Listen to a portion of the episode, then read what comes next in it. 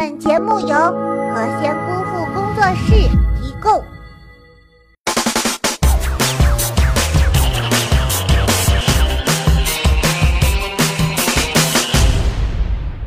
Hello，小兄弟们，大家好，我是包大人，欢迎收看今天的囧闻一箩筐。下面给大家分享一个实力的坑爹典范。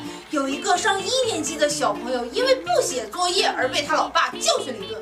怀恨在心的他，居然拍了老爸的裸照，然后分享在了班级家长交流群里，真是干得漂亮！我看以后你老爸还怎么有脸去开家长会？好了，赶紧来看看今天都发生哪些就这儿啦！要说现在的零零后也真是难缠，干什么都要讲究个牌子。你就说你现在看的吧，是世界名牌何仙姑父出品的节目，那不秒杀其他的大牌子呀？辽宁鞍山王女士的孩子上一年级，近日她给儿子网购了件羽绒服，孩子说不喜欢，还哭了。班里的同学都穿名牌，自己穿的是网购杂牌，小朋友们都不愿意跟我一起玩了。说想要入伙的话，首先得拿某商场的购物小票来。你看看我，同样是位零零后，我就不攀比。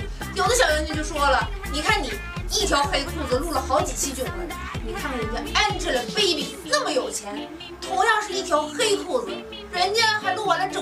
了整季的跑男呢。恭喜这位获奖的小朋友，赶紧去联系我们的小编要礼物吧。那么本期我们就来说一说，你小的时候拼的都是什么呢？赶紧在我们的公众微信账号“何仙姑父视频”里讨论起来吧。幸运的网友会得到我的大礼包一份。还有一个小秘密告诉你，最近我们会在微信发红包的哟。现在的小偷为了当网红也是拼了呀，居然在警察的眼皮子底下干这种令人脸红心跳的事儿，难道这就是传说中的灯下黑？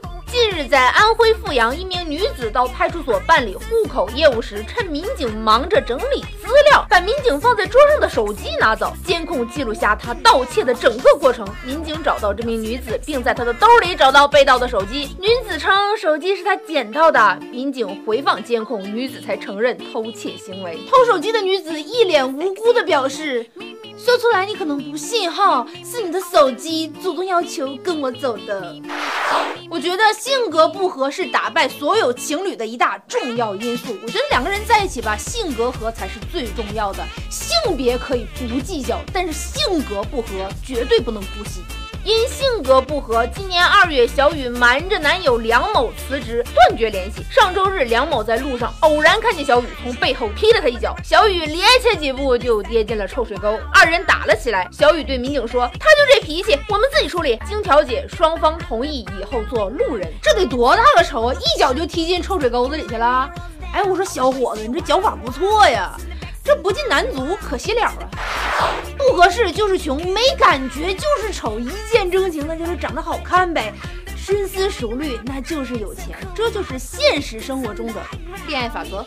重庆张先生三十岁，身高一米七三，月入过万。十三日，张先生相亲说：“我从初中算起就谈到过四个女朋友，然后就没有然后了。”张先生说，相亲十多次，每次坦白自己的恋爱经历，都把对方吓跑。谈过十个女朋友是错吗？我这一天天男神都换八百个了。我觉得小张最大的失误就是输在颜值上了，毕竟小的时候大家都不懂审美。